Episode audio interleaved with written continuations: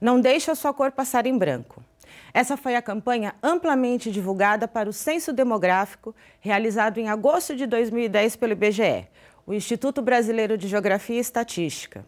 Esse momento marcou a inclusão das opções preto e pardo no quesito cor e significou uma importante conquista política do movimento social negro, que permitiu a identificação da existência física da população negra brasileira, essa que é formada pela totalidade indicada de pretos e pardos.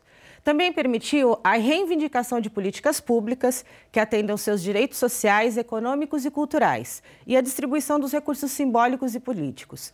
Tudo isso para o enfrentamento e a diminuição das desigualdades.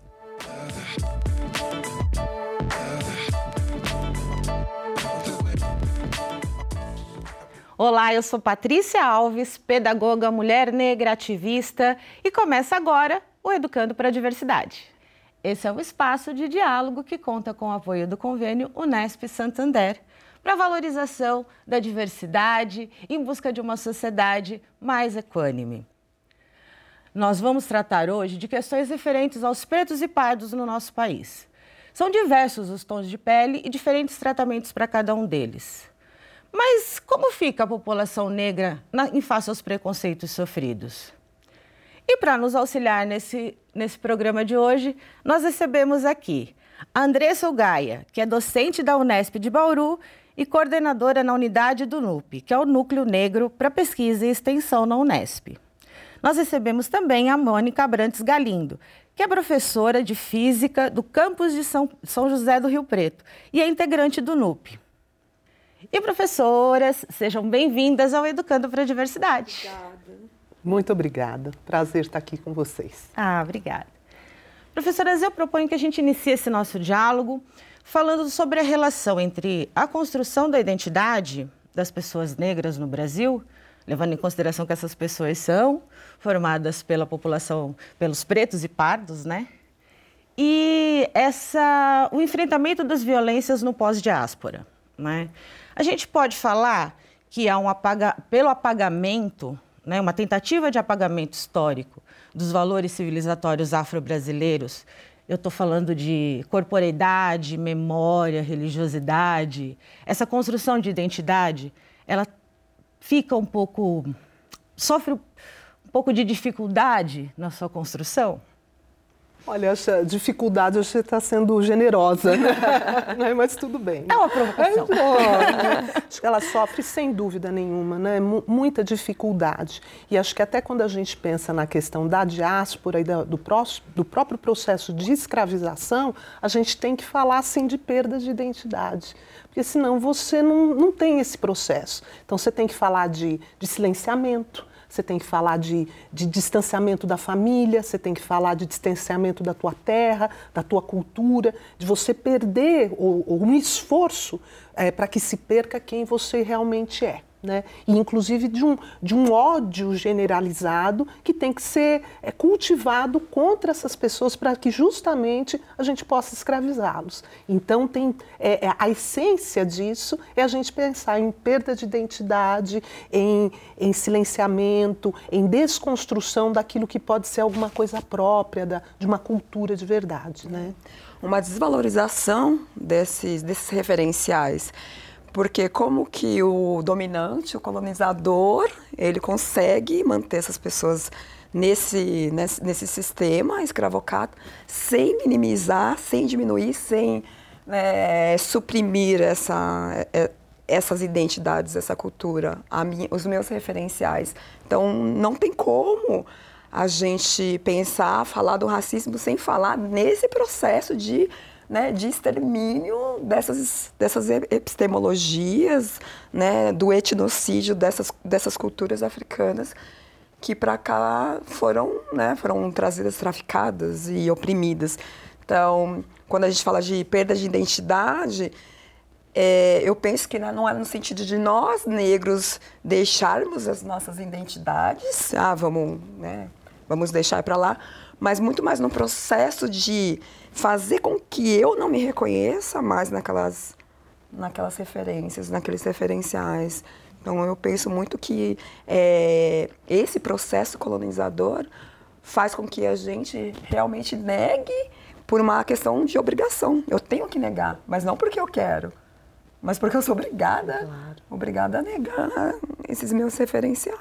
É. Pensando no processo, né, que eu acho legal, é um processo tanto em relação a gente como população negra, como até para para o próprio colonizador, né? Porque você precisa se convencer também de que aquilo não vale nada, de que é feio, é, que, é feio, que merece ser desprezado, para que isso seja perpetuado, né? Porque senão como é que você vai olhar com aquilo com desprezo, tratar aquela pessoa como uma mercadoria se, oh, peraí, mas tem Só cultura, tem, boas, tem né? coisa boa, então você precisa afirmar o tempo inteiro é. essa, essa, essa ideia, né? E aí, no processo colonizador, o colonizador afirma que a sua cultura é melhor, o seu modo de ser é melhor, né? a sua aparência é melhor do que aquela outra. Então, nós temos aí vários é, é, aspectos que mostram, que nos demonstram como que esse processo é, foi um processo é, que teve sucesso, né? que tem sucesso. Sim, é. E justo essa tentativa né? de, de, de sobrepor né, um, uma forma, uma visão de mundo, e a gente está falando aí da eurocêntrica, né, sobrepor uma visão de mundo a, a, a, várias outras, né? E aí hoje a gente tem a, a forma do racismo brasileiro se pensar, né, que foi estruturado lá atrás, né, historicamente, e pensou, se estruturou estrutural sistemicamente, pensando justamente nisso, nesse apagamento, sobrepondo uma estética, um olhar, uma visão de mundo, né, que apaga a, a, existência biológica e física da população negra. Né? Essa violência é, que passa por uma coisa que a gente pode, que eu queria abordar aqui com vocês, a desvalorização da estética negra em detrimento da estética é, branca. Né? O quanto isso causa dano para a construção dessa nossa identidade. É, a gente, eu percebo, assim, eu sou professora, trabalho com, com arte, com dança, então eu percebo que em relação, por exemplo, às danças de matriz africana, elas são usadas em grandes eventos, né? Então a gente pega os últimos eventos que teve é, Olimpíadas, Copa. Então você tem lá a favela presente, você tem o funk, você tem as culturas, é, aspectos das, das, culturas indígenas nesses megas eventos. Então, assim, numa sociedade racista, eu me aproveito quando aquilo para mim vai, vai ter algo positivo, benéfico. E quando não, eu rechaço. Então, é um pouco esse comportamento de uma sociedade baseado né, nesses, é, nesses valores diferentes e desiguais. Uhum. Então, eu desvalorizo essas danças porque elas são danças de negros, mas ao mesmo tempo, quando ela serve para mim, eu uso para mim. Uhum. Então é uma sociedade que é bastante hipócrita nesse sentido, né? Então, para mim, essas questões são questões muito latentes eu tenho levado essas discussões para a sala de aula, para os meus alunos e alunas entenderem as sutilezas, como essas questões funcionam. Então, quando a gente fala de estética negra, né, então é, não é só cabelo, não é só, né, uma, não é só uma roupa, mas é essas manifestações culturais da música, da dança e, e como que é, a gente usa esses elementos quando aquilo é interessante para o meu bel prazer. Uhum. E entra também uma questão do que é exótico, né? Ah, então aí palavra. é a dança, não é verdade? Aquilo é. é diferente, é, é, é, bonito, é, bonito, mas é, é, é, esse bonito, né? É um é. bonito assim que é porque aí é diferente, alguma coisa assim, né? Que tem um, um tom assim ruim, né? Não, não, é, não é o que é, não é uma beleza, não é do, de uma arte é, diferenciada, mas é o que desejável, é o exótico, é desejado, desejável, verdade.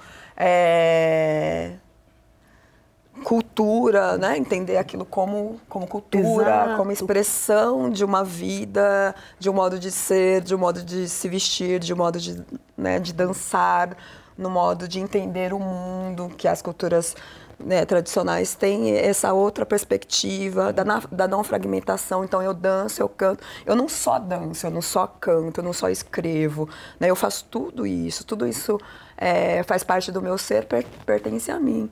Nessa, nesse entender cosmológico das culturas tradicionais. Dentro de uma cultura branca o fragmento. Então, é hora do trabalho, é hora do lazer, é a hora do estudo, é a hora da família, e eu não tenho essa relação, e eu tenho essa relação muito muito fragmentada.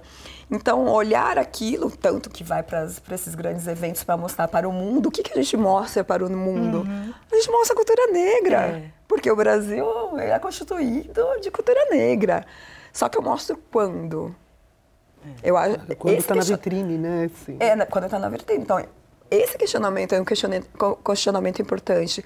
Onde, onde estão as culturas negras? Quando elas aparecem e onde, como é esse olhar para elas? Como é esse olhar né? para elas? Para elas, para as pessoas. Né, e, que, e um olhar que... de estranhamento, assim, né, no, no sentido do outro, né? É. Eu me lembro uma vez, é, um exemplo da ciência que eu achei muito legal.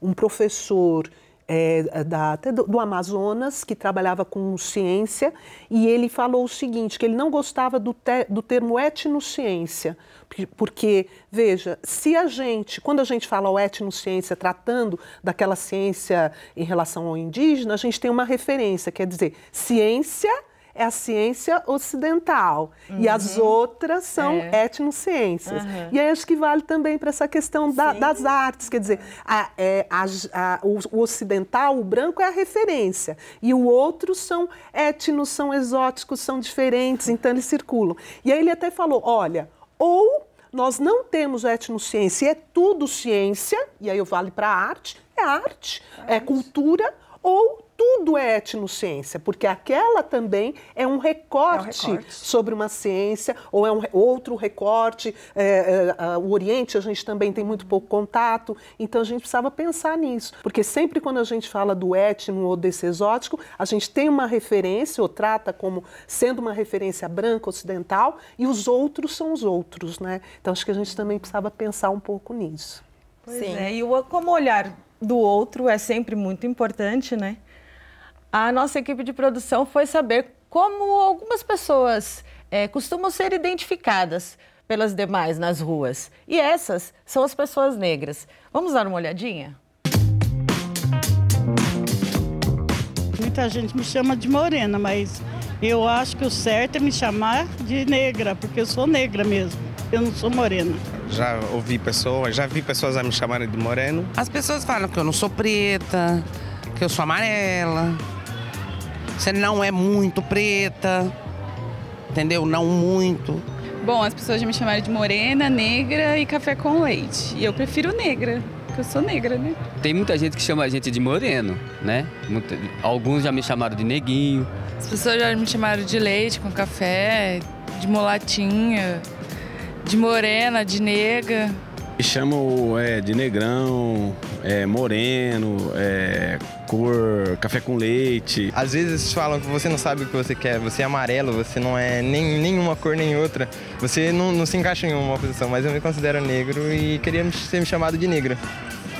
Eu me sinto muito, muito ofendida quando me chamam de morena, porque eu não sou morena, eu sou negra. Negra. E, tipo, tá claro que eu sou negra e, tipo, pra mim, moreno é uma pessoa do tom da pele branca com os cabelos escuros.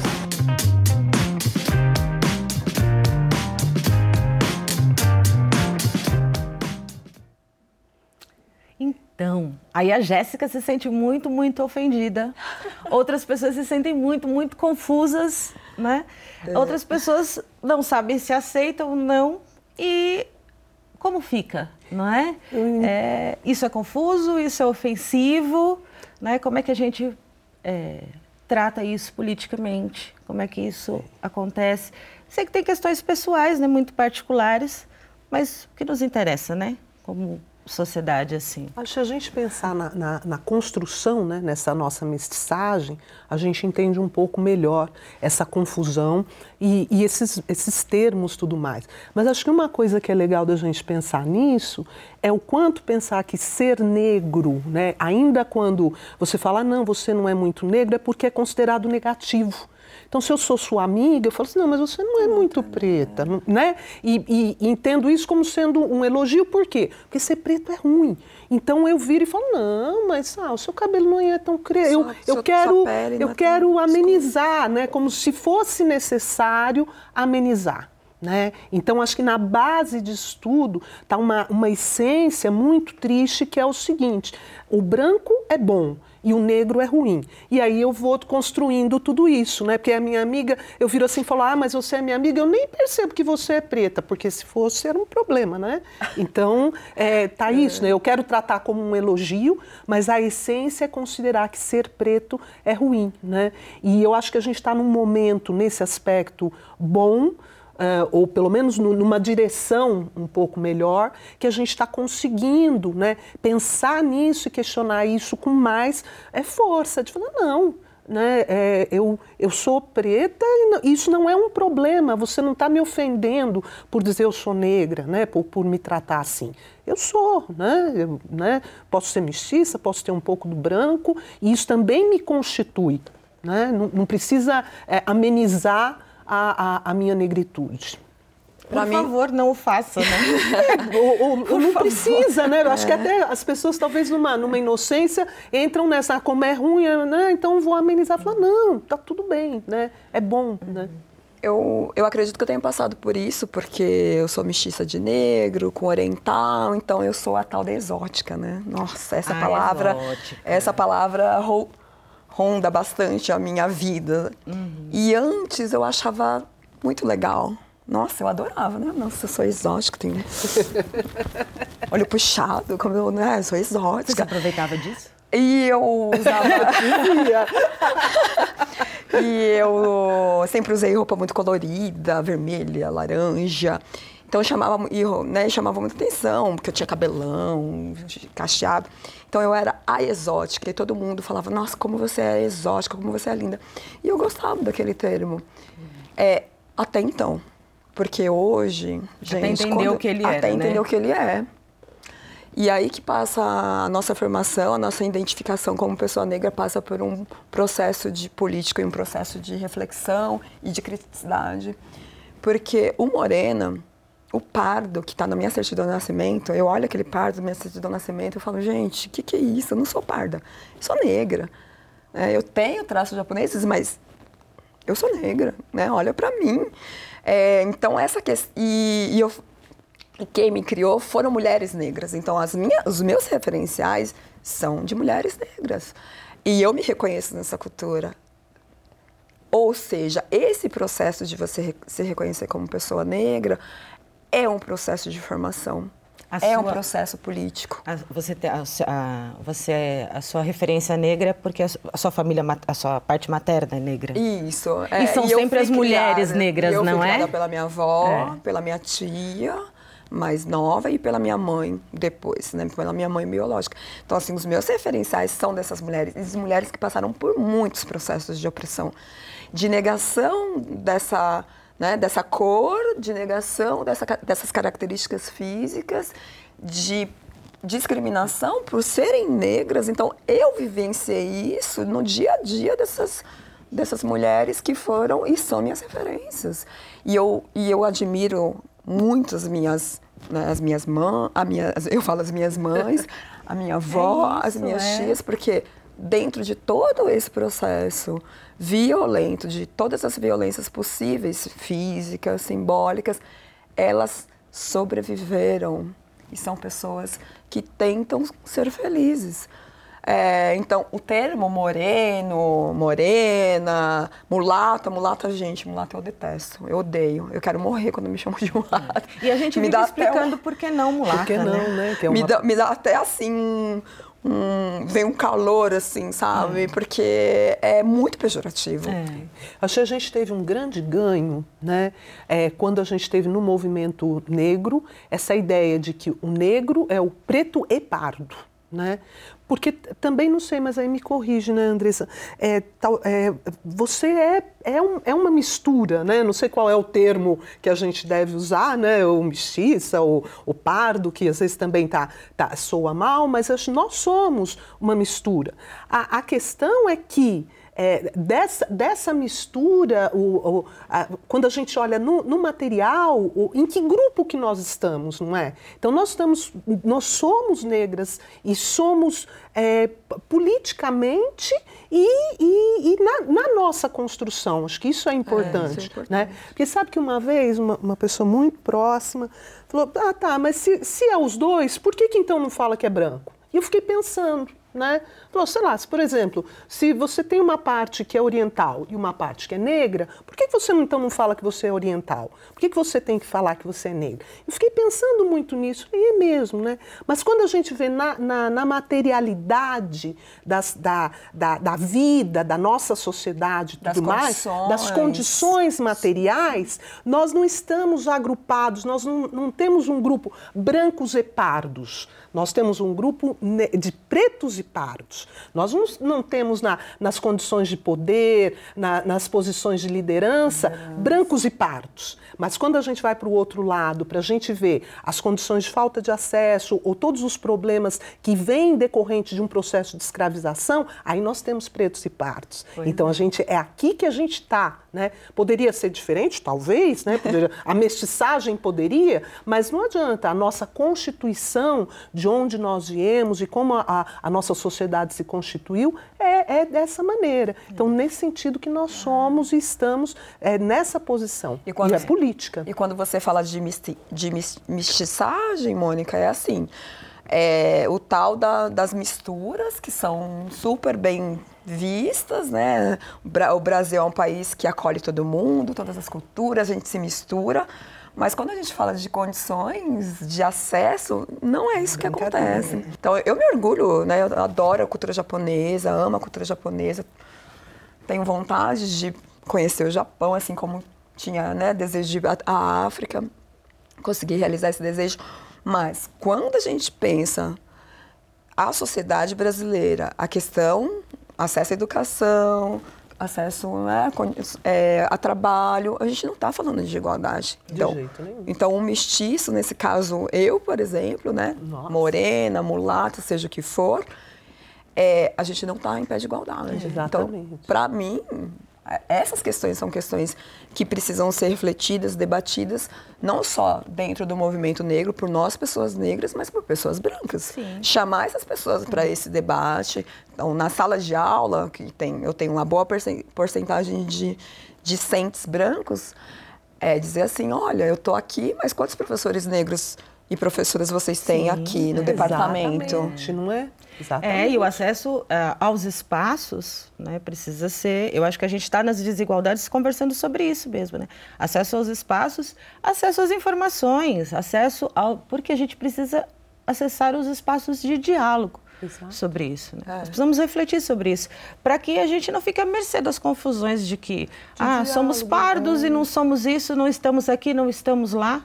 Né? Isso nos causa confusão. Ah, temos sim um acesso? Não, não temos. Né? O que, que, é isso? Né? Assim, onde estamos? Por que, que isso é, é, podemos ou não podemos? A que grupo pertencemos?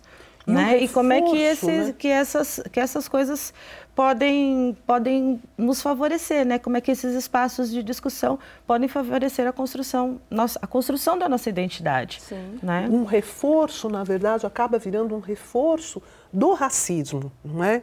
Porque quando de repente você pode até realmente ter alguns tratamentos diferenciados, quando a gente fala né, lá do, do, do colorismo, da tal da pigmentocracia, uhum. né, um tratamento diferenciado, mas que serve muito mais como uma, um, uma desarticulação nossa, como povo negro, é, que esquece, por exemplo, que o povo negro não é um povo homogêneo né? Que foi Sim. isso que a gente falou. Então, peraí. Então, os tons de pele fazem parte dessa, dessa comunidade, fazem parte é, é, da gente, né? E que serve muito mais a isso, né? Nessa questão de uma certa desarticulação do que realmente uma questão de, de realmente privilégios.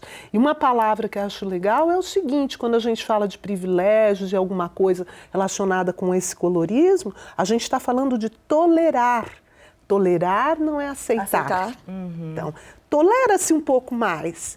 e que também tem um, um ponto seríssimo de um, de um, de um certo narcisismo, né? Que a, a, a, Quilomba fala que é muito legal, né? Porque aí eu te tolero mais, o, a branquitude, porque ela vê em você alguns traços dela mesma, né? É. Então, ah, então você merece, você tem mais traços parecidos com o branco, então você tá pode vir, está mais para cá. Então eu te tolero um pouquinho mais, né? É. Porque eu vejo, não é uma, uma valorização, ainda que seja de uma mestiçagem como um todo, mas é daquilo que eu vejo de mim em você. em você. E aí é legal. Então você pode, pode ficar mais um pouquinho só, porque também não é, não vamos exagerar, né? Não é assim. Olha a nossa sociedade, né? É, quando a gente pega, por exemplo, cargos de liderança, poder, quando a gente vê o acesso, cultura, enfim, essas situações de uma certa forma são de, de que a gente devia chamar de privilégios, mas são de, de, de que todos deveriam ter, mas que a gente é obrigado a fazer isso, a gente não vai ver grupos de brancos e pardos. A gente vai ver uma, uma certa cor ali, a gente vai ver brancos. E quando a gente pega, é, por exemplo, a, a, a, nossa periferia, quando a gente vê a população encarcerada, quando a gente vê as escolas né, uhum. né, públicas, infelizmente, é, não no geral, mas é, a, quem está lá, aí sim a gente vê pretos e pardos. Então é nesse sentido que a gente precisa entender a, a que grupo pertencemos, sim, né? E isso está posto, né? Quando a gente fala também que ser preto ou ser branco não é, não é uma questão de pele, mas um lugar né, que a gente ocupa nessa no, na nossa sociedade. E no Brasil, isso é muito forte, né, porque parece que até é, é, essa suposta permissão faz a gente poder andar de um, de um, de um lado para o outro. Não é verdade, né? a gente está colocado ali. Agora, é, de novo, a gente pensa o seguinte: isso a quem serve? Essa discussão, essa coisa de má, preto mais claro, ah, você não é tão preta assim, né? Como se fosse uma coisa negativa ser preto, né? Serve a uma questão do racismo mesmo, não é? Porque divide de alguma forma, né? Não considera a nossa a nossa completude como mestiços, como pardos, seja lá como a, como a gente fala, e na verdade joga, né? Com uma com uma certa alguns privilégiozinhos, ou algum acessozinho, ou alguma tolerânciazinha um pouco maior, e que até chega, como foi dito mesmo, confunde né, é, o lugar onde nós estamos, né, de que lugar que a gente está falando. Então é uma questão bastante delicada, porque você tem, como a Mônica bem apontou, alguns privilégios, poucos, para poucas pessoas. Então, porque parece que quando a gente fala desses privilégios, parece Sim. que esse privilégio atende a todas as pessoas pardas. Não é verdade. Não é, é verdade. verdade. São poucas pessoas pardas que têm esses privilégios. Ah, algumas alunas chegaram para mim o ano passado e falando da dificuldade que elas têm de se reconhecer como pessoas negras. Eu acho que essa é uma questão. E elas falavam muito desse sentimento do não lugar. Eu não me sinto nem aqui e eu não me sinto nem aqui. Eu, eu, parece que eu não, né, não, não caibo nem no lugar nem no outro. Então, essa fronteira tênue. E quantas pessoas estão nessa fronteira? Que, ela, que elas, ela falava assim, parece que é um não lugar, eu estou no não lugar. Então, isso é um problema que tem gerado muita uh, questões psicológicas mesmo, de sofrimento para essas pessoas chamadas de pardas, que eu também acredito que a gente vai ter que avançar nessa discussão. Sim. Talvez eliminar esse termo pardo. Nós somos pessoas negras. Eu, é, eu acho que é um debate importante, né? Porque quem, quem estabeleceu para a gente que nós somos é, divididos em pretos e pardos? é um questionamento que a gente tem que fazer e eu, eu acho que a gente precisa fazer essa discussão. Porque esse pardo tem gerado esse não lugar. E esse não lugar tem gerado sofrimento para muitas pessoas. É, então, é, é, uma, é uma discussão latente. A gente vê muitos jovens sofrendo por conta disso. E quando o movimento negro vem e reforça que eu sou afrodescendente, que as minhas. As, é, a minha formação, a minha origem é negra, é africana, eu não aceito mais esses termos. Não, eu pode me chamar de negra, porque eu sou negra. Então, essa discussão veio e hoje está um pouco mais fortalecida e abrangendo uma discussão maior, porque o movimento negro se, uh, se organizou para ampliar essa discussão e para afirmar a nossa, a nossa identidade negra.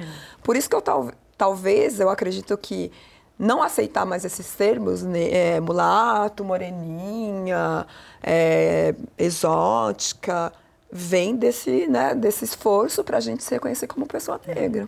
É como disse a Lélia Gonzalez, né, deixou para a gente isso assim, ser negra é uma conquista política, né? Sim. É uma conquista, Sim. né? De você é, conseguir construir. E eu acho que essa, mesmo não sendo um consenso, mas eu acho que estar na pauta da discussão. Né? Verdade. Porque o movimento negro passa a ressignificar isso, né? Quando traz a questão é, tanto da, do termo é, racial, né? É, raça, né?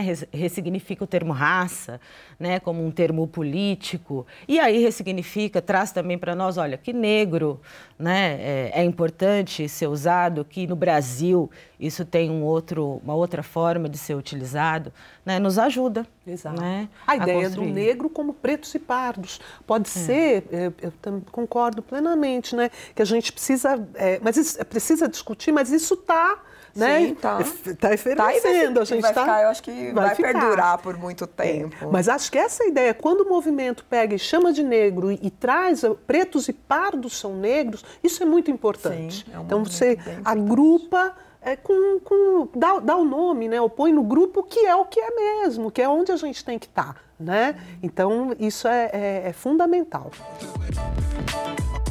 Nós temos um mercado, um, comer, um mercado para produtos de beleza, em que nós podemos ter a nossa presença valorizada para fazer a propaganda desses produtos, né? Mas muitas vezes nós temos esse mercado aproveitado por pessoas que usam, né, de uma chamada afroconveniência para poder é, fazer a propaganda desses, desses mesmos produtos. Eu acho que vocês gostariam de comentar sobre isso, fazendo essa relação com os produtos de beleza, não é? Ai, ai, ai. Ter produtos é muito bom. E não deixa de ser um reconhecimento, né?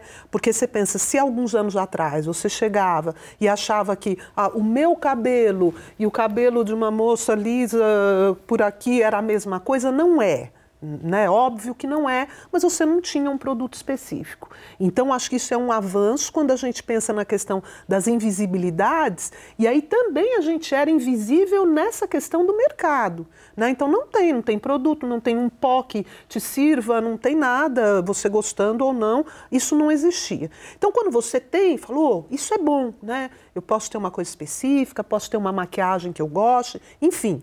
Isso é muito bom. Eu só acho que a gente não pode ser inocente. Ter esses produtos não tem nada a ver com o combate ao racismo, uma questão de direitos humanos, uma questão de, de olhar para a população negra no sentido que acho que a gente está falando aqui. Aqui a gente está falando na nossa sociedade, que é uma sociedade capitalista, que nós negros fomos vistos como um bom nicho de mercado. Então, é, a gente pode até tratar como Afinal um bom reflexo. De 50% da população, né? Então, ó, então... acordou, né? E um reflexo De acordo bom, com o IBGE, não é? Pretos e pardos, é? população é? negra. E um reflexo que eu acho, aí eu quero ser até um pouquinho positiva, né, para não ficar muito assim, falar, ó, é um reflexo bom que se o mercado viu, significa que a gente está tendo um, um, pouco de dinheiro, está tendo um pouco mais de dinheiro a ponto de ser interessante. Então, tudo bem. Então, tudo bem, a gente tem que usufruir, mas entender que é isso. E agora, de uma forma mais geral, é, uma sociedade capitalista como a nossa, ela não vê cidadãos, ela vê consumidores. E aí todos nós temos que estar no mesmo patamar e falar, epa, é, ser consumidor é pouco, né? É, e aí nós somos todos tratados assim, né? Quer dizer, se eu tenho uh, um dinheiro para gastar, então vai ter produto para mim. E aí vale para os LGBTs, vale para a questão geracional, não é uma preocupação com os idosos, não é uma preocupação com a causa, não é uma preocupação com a causa negra, é uma questão de enxergar aqui um potencial mercado. mercado então a gente não pode ser inocente, falar, ai que bom, né? Agora temos produtos para nós. É bom sim, então vamos comprar, estamos nessa sociedade, vamos usar, mas é, a gente tem que se apropriar para fazer isso virar alguma coisa boa, porque ele por si só não é. É moda, é, é, um, é uma coisa para é gasto mesmo, a, a, função é fazer o, o dinheiro girar. O, é o Deus mercado. E tem outra questão que é assim, quem ocupa os lugares lá, né, nessa empresa que pensa esse produto, que pensa o design, que pensa as cores, que pensa a embalagem, são pessoas negras. Então, é, esse questionamento é um questionamento importante, porque, ok, eu quero produtos para usar, mas eu também quero que meus pares ocupam esses espaços. Né? De, de pensar uma linha e, e, e, ter essa linha ter relação com, a minha, com, a minha, com as minhas culturas, com a minha cultura.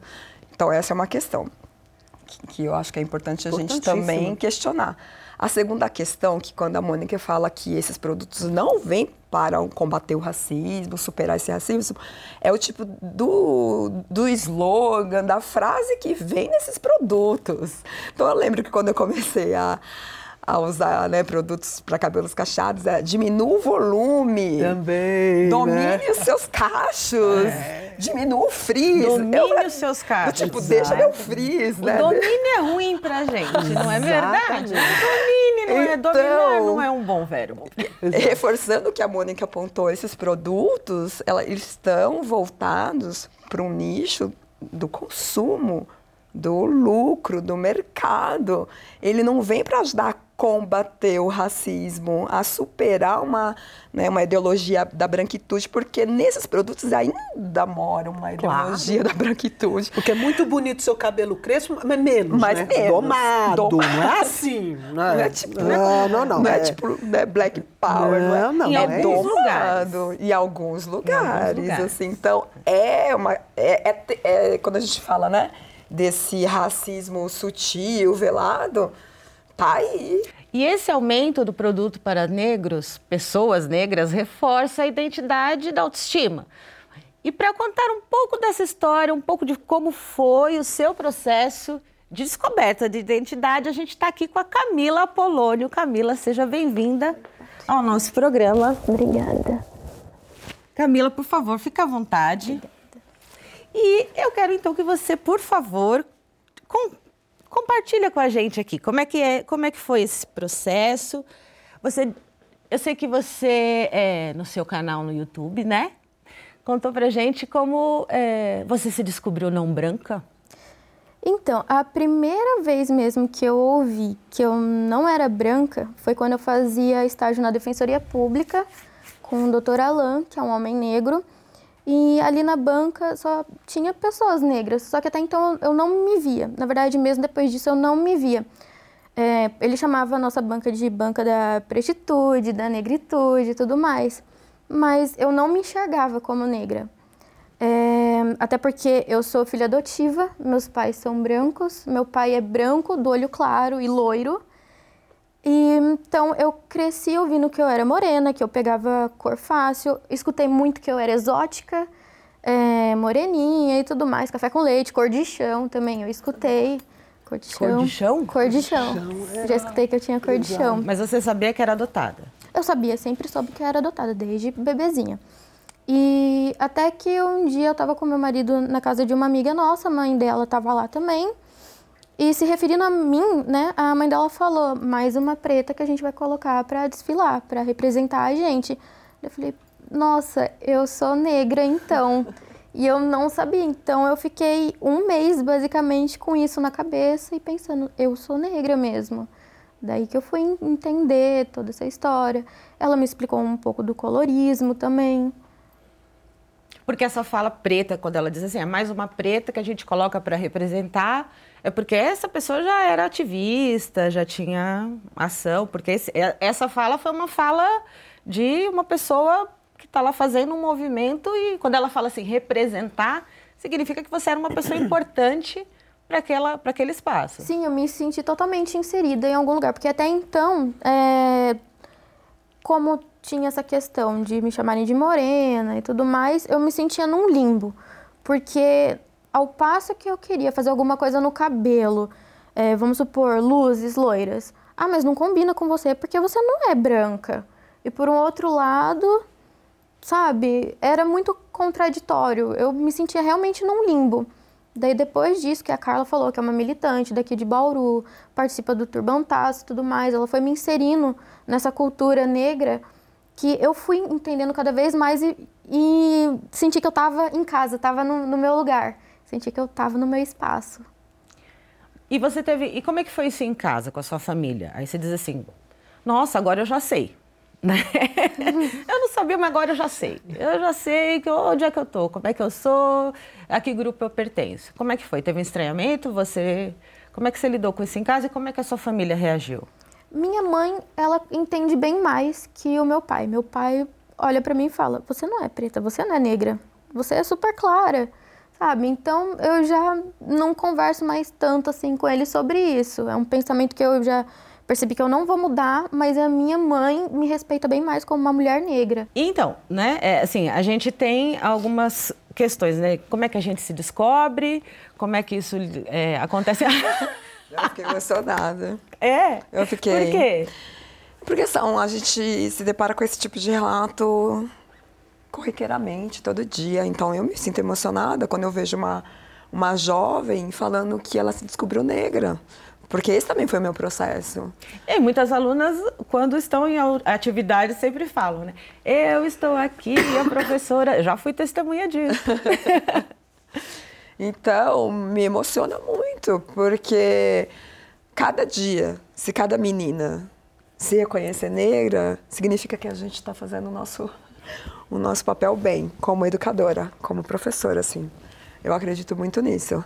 Então, para mim, são, é essa juventude que vai realmente conseguir ou, né, outras transformações. É essa juventude. Nós já, nós, os nossos antepassados, né, já conseguiram, nós hoje fazemos nosso papel de né, agaranha, outras transformações e essa juventude que vem vai, vai conseguir outras coisas. E quem sabe a gente encontra um mundo um pouco mais harmônico nesse sentido, né? Então, por isso que eu fico bastante emocionada, porque eu vejo das minhas alunas, né, eu, nas minhas, nem gosto de falar, usar esse termo minhas, né, parece posse, mas eu vejo nos discentes, nas discentes, dentro da universidade, dentro da escola pública, né, no ensino médio, ensino fundamental, pessoas que, po que possam transformar essa, essa nossa sociedade aí. Uhum. Um pouco mais, né, deixá-la um pouco mais acolhedora, amorosa, afetuosa. Então, nesse sentido. E vejo um caminho de incentivo mútuo, né, Camila? Porque é, você falou, eu, eu, também lembrei das, das, minhas alunas, das minhas. eu acho que as é, minhas têm uma coisa carinhosa ah, também, porque a gente cria um laço, né? Ah, não, não, é da posse, é, mas é que, né? É, um laço. Mas assim, o quanto, o quanto elas, é, jovens, vão ensinando para a gente, né? A gente até estava conversando, é, a, a, gente está num momento importante, mas acho que todo essa, esse processo de, de, de descobrimento, de possibilidade de se assumir, é, vai chegando também numa época muito tardia para muitos de nós, para mim também, né? É, é, quase como uma permissão, né? Você fala assim, é. olha, você pode, né? Então, isso também, é, é, até eu digo que é um, é um, momento que eu ainda vivo, né? Quer seja em relação à estética, ao cabelo, ao poder falar é, sobre esse assunto.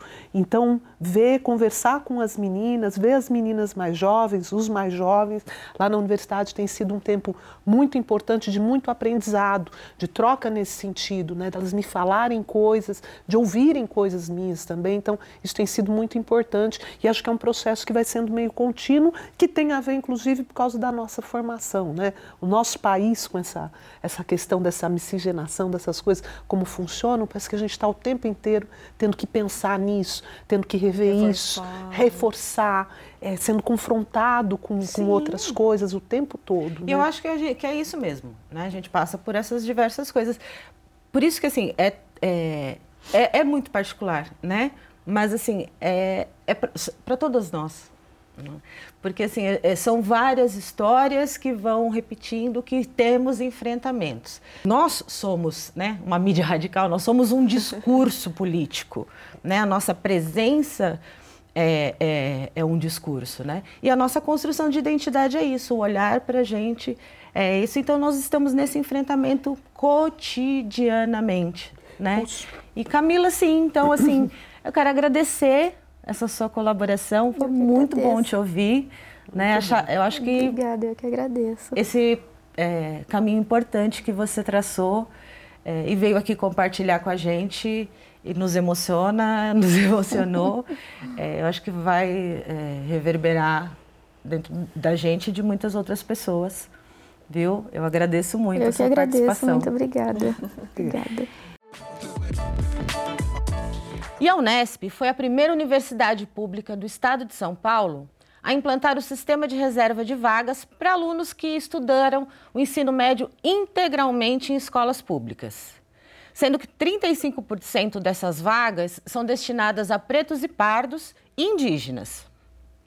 Também ela foi a primeira a expulsar no final de 2018 os integrantes que fizeram uma falta- falsa declaração racial. Professoras, é, nós temos assim as comissões que avaliam as autodeclarações, né? Quando os, os estudantes ingressam é, no, na- no vestibular, eles fazem uma autodeclaração e depois nós passamos por um processo de verificação dessas autodeclarações. Como esse processo funciona? é, houve-se uma, uma grande quantidade de denúncias sobre as fraudes desse processo. Então, a instituição se vê obrigada a investigar essas denúncias, porque ela poderia sofrer uma sanção do Ministério Público. Então, tem essa questão que é uma questão bastante importante de ser apontada. É, e isso a universidade tem autonomia, então ela só não faz se ela não quiser. Como existiu, né, é, teve início essas, essas denúncias, a, uni, a universidade, Unesp, se viu obrigada a organizar uma ação para verificar se esses alunos que, que, que entraram pelo sistema do vestibular. Em 2018, então, criou-se comissões locais, que foram chamadas de comissões locais em diferentes campos da Unesp.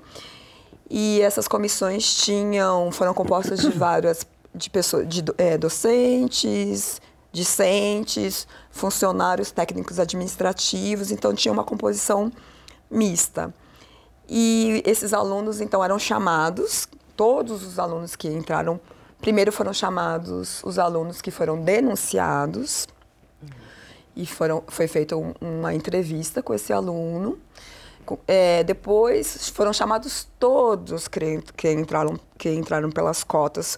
Por quê? Porque havia aí uma discussão sobre e quem não foi denunciado, mas é branco.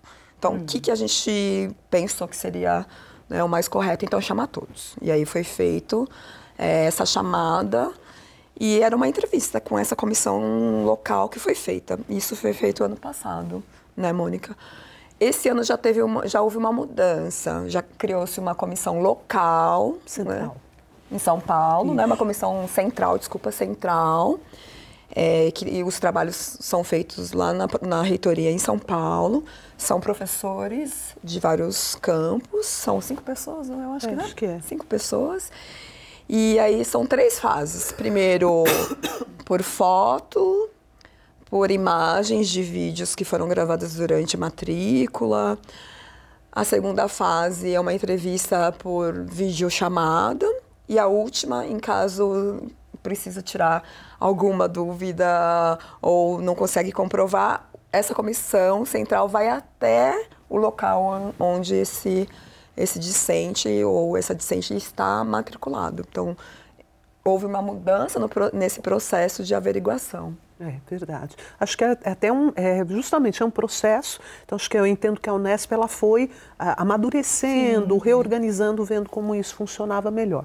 Importante a gente ressaltar que essas informações elas estavam no manual. Então os alunos eh, são informados de quais são os critérios para isso, porque acho que isso é muito importante. Porque ainda que a gente possa discutir, acho que até há uma discussão, né, eh, de como isso pode ser eh, feito, mas a, a, a universidade tem que ter um, um critério, esse critério aparece no manual e a, as comissões de averiguação, tanto as locais como agora, elas se pautam nesse critério que tem a ver com o fenótipo. Né? E, e, e acho que é importante a gente pensar uma ação afirmativa, ela tem essa ideia de, é, de, de, ter uma, uma oportunidade para quem, de uma certa forma, não, não pôde ter essas oportunidades. Né? E compensatória mesmo. Então a gente não pode, é uma pena que a gente tenha que gastar tempo é, com isso, mas é muito importante, porque é um, é um, é uma, é um movimento de proteção a essas ações a, afirmativas para que elas possam realmente garantir o direito a quem tem o direito, uhum. né? que são a população preta, parda e índia. Uhum. E na, na lei, a lei estabelece é, que, é, que, essas, que esse, essa averiguação ou o, direi, o direito é da pessoa dentro de, uma de um fenótipo, que é cor da pele, cabelo, boca, nariz. Por quê? Que há, há controvérsias, isso pode ser né, questionável, mas nós, pessoas pretas, inicialmente somos discriminados por essas características. Eu fui uma vez no Congresso de Pesquisadores Negros na, na UFMT, e a professora, uma das professoras da mesa, que é a professora Yolanda, eu lembro muito claramente desse exemplo que ela deu. Nunca esqueço.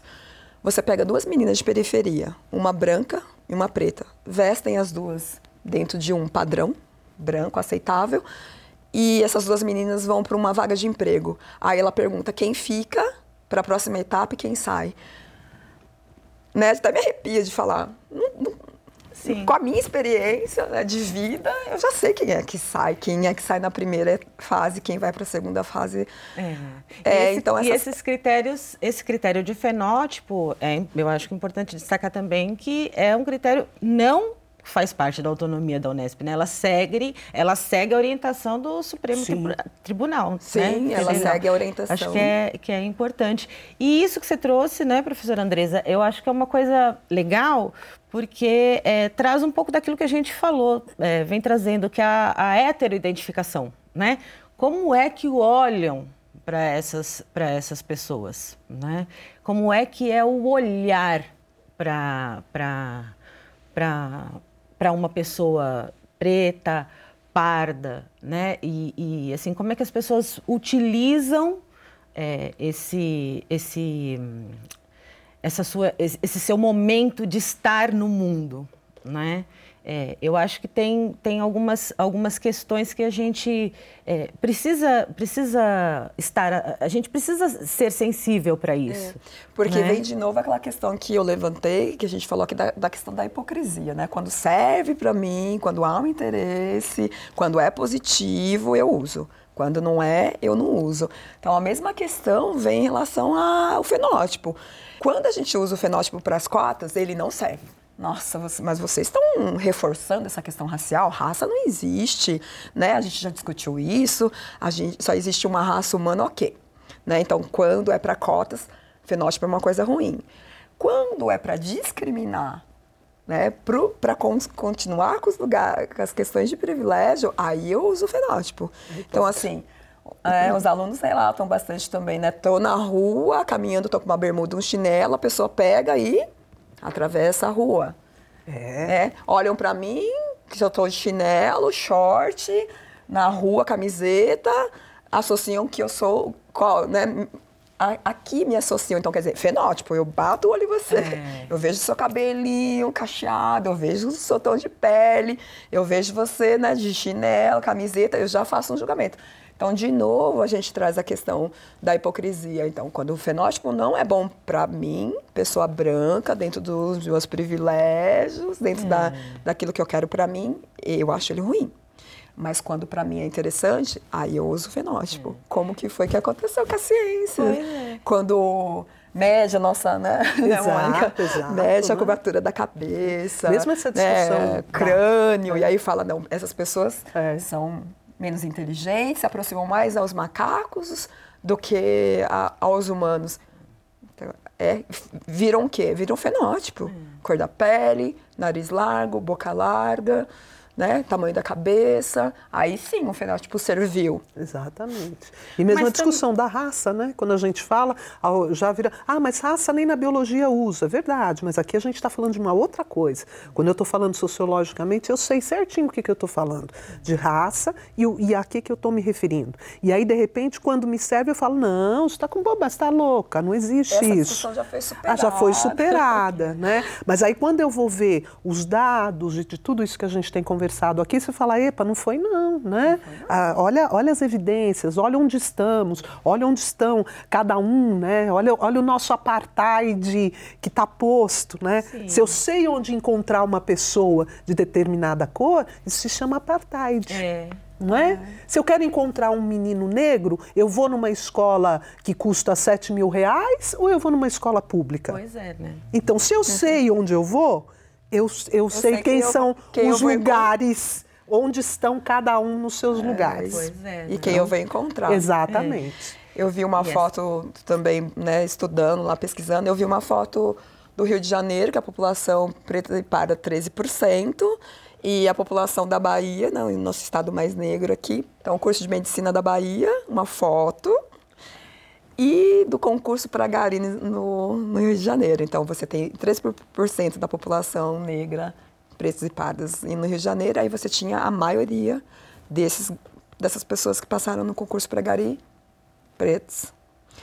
E no curso de medicina, formandos, num estado como a Bahia, que a maioria é pretas e pardos, negra, 1% de pessoas negras formadas no curso de medicina, na Bahia. Então, assim, aí você vem dizer para mim que racismo não existe, é coisa da nossa cabeça, é coisa de preto. Pois é, que ele não está estruturado, que não existem cada, né? Que a gente que inventa é, essas questões. Que é. gente... E não, não inventamos, né? Mas precisamos conhecer, precisamos tratar, claro, para a gente precisa claro. saber do que se trata, né? Claro. Nós precisamos falar dela. É, né? E precisamos reconhecer a questão do fenótipo e também de quem se aproveita né? Exato. Dos nossos belos traços, da nossa beleza, para criar uma outra questão. Que antes a, gente, a, a gente tem condenado muito a questão do blackface, né? Mas nós temos uma outra questão, que é o tal do blackfishing, é? que é quando se aproveitam das nossas características em benefício, né? da, se aproveita do nosso fenótipo para criar oportunidades e muitas vezes roubá-las de nós, né? Aí aí vem, né, uma pessoa que se fantasia, né, de negra, se pinta, se pinta e passa por ou porque acha bonito, porque acha porque elas usam diversas justificativas. Não, eu sou assim mesmo porque eu acho lindo, porque isso, porque aquilo, né? Boca e nariz e outros atributos e tal.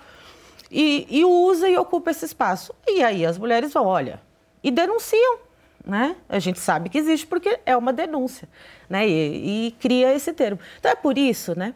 Que o, que o espaço, é, elas são aceitas, né? Por isso, justamente por isso. Quem aceita é, um, é, é o mercado consumidor. Quem, pro, quem produz, né? Quem produz. Quem aceita ainda é essa sociedade racista que aceita, porque quem denunciou? Quem denunciou foram as mulheres negras que se sentiram é, ofendidas, incomodadas é, violentada simbolicamente por essas mulheres brancas que se pintam, porque é bem isso que elas fazem, né? Se pintam, usam da estética é, negra, que tem todo um significado, uma simbologia. Então, as tranças, não é, é, é hoje a gente trança o cabelo porque é bonito, mas o trançado né, tem significados dentro de uma, de uma determinada cultura. É, só que no meu ponto de vista, elas trazem coisas muito negativas em relação à mulher negra. Primeiro que elas reforçam vários estereótipos, né, da mulher negra fogosa, da cor da pele, do, da cor do pecado, a sensualidade, uh, esse exotismo da mulher negra, né, lábios volumosos, peitos, bunda volumosa, então assim, para mim, elas fazem vários desfavores. Uma, hum. ocupando o espaço que poderia ser de uma mulher negra. E a segunda coisa é reforçando estereótipos que a gente tem combatido ao longo do nossa, da nossa vivência como mulher negra. Porque a gente não quer mais ser visto nessa única perspectiva né, do, do físico, da, da, da sensualidade. A gente têm lutado para ser enxergadas de outras maneiras. Então, para mim, esse movimento do blackfishing só traz construções negativas pra, como referência no meu ponto de vista. Não faz sentido, não é? é? Se você, numa população que você tem mulheres negras, você fazer uma, uma representação dessas coisas. Eu diria só uma, uma coisinha, talvez uma provocaçãozinha, né? Não em relação ao, ao ato em si. Esse não, não tem nenhuma dúvida, só coisa negativa, não tenho o que dizer. Mas eu, eu, eu quero olhar o seguinte: é, nós temos então tido alguns nichos em algumas coisas em que de repente é bom ser preto. Então isso isso eu acho que a gente pode olhar com um certo bom, bons olhos nesse sentido. Mas é claro que quando o outro, de novo, né, se apropria, quando eu tenho um lugarzinho que é melhor, aí eu tenho outro que vem e se apropria. Uhum. Mas acho que a gente pode reforçar um pouquinho, olha, há lugares então que isso começa a ser visto de uma outra maneira. E isso é bom. Falo assim, olha, é legal eu ser preta, é legal eu ser negra. Então, tanto é que estão pegando. Mas é um enfrentamento constante. As conquistas, elas, você conquista conquista um espaço, mas é, um, é uma luta para conquistar, é uma luta para manter, né? Porque você pega e tem essas questões, começa a ter um espaço de produtos e de comércio que abre, que tem que abrir mesmo para mais negros poderem falar de quais são os seus anseios em relação, inclusive, ao consumo, e aí entram é, a pessoas, a branquitude, que se apropria desse espaço, também tirando a nossa voz. Então, é. indiscutivelmente, um problema. É, é justo porque, inteiro, é, né? justo porque a, é, branquitude ela traz uma visão, né? Então assim, e nós não queremos só estar, né? Nós queremos existir. E a existir nós temos anseios, nós temos é, a cultura e tudo isso é o que você falou, né? Traz estereótipos que não nos servem e a banalização de uma cultura, porque de repente nós queremos um produto de beleza, assim, que não só exponha, mas que valorize, né, que traga é, respeite, respeite a nossa, nossa característica. Né, que não precisa falar por nós, né? Nosso, Exato. Né? A gente está aqui. É. Por isso que quando eu falo para você quem é que ocupa esses lugares é. do pensar esses produtos, pensar uma linha, que cor que vai ter a embalagem, que cor que vai ser esse produto, quem é que vai vir exposto essa embalagem, provavelmente se fossem pessoas como a gente, mulheres negras críticas, não ia vir escrito nessa embalagem domine os seus cachos, diminua o volume, produto que diminua o volume desse, desse, seu cabelo, porque eu não quero diminuir o volume do meu não, cabelo. Não, vamos diminuir. Eu não quero, né? Eu quero que o meu cabelo não seja vamos assim. diminuir. O dia que ele estiver revolto, ok, tudo bem, passou um vento, ele está revolto, não tem problema, porque a gente fica tentando é. né, nos arrumar assim para para se encaixar naqueles padrões estabelecidos dentro de uma perspectiva branca, europeia. Então, eu tenho que ser assim, eu tenho que me, me comportar assim, eu tenho que vestir assim, eu tenho que falar assim, eu não posso usar gíria, porque gíria é coisa de periférico, né? Hum. Mas, mano, que, ó, qual é, sabe? E assim a gente agradece a companhia de vocês aí e aqui é de vocês, fazendo junto com a gente, professoras, esse programa maravilhoso. Obrigada. Muito obrigada. Prazer, um prazer, estar com vocês, Foi né? Muito bom. Muito, muito bom. bom. Obrigada. Obrigada. O Educando para a Diversidade fomenta discussões sobre a inclusão e a diversidade e tem o objetivo de contribuir com uma sociedade mais empática. E aí eu lembro que esse, esse programa ele tem o convênio do, do Unesp Santander. E eu espero você no próximo episódio. Até lá!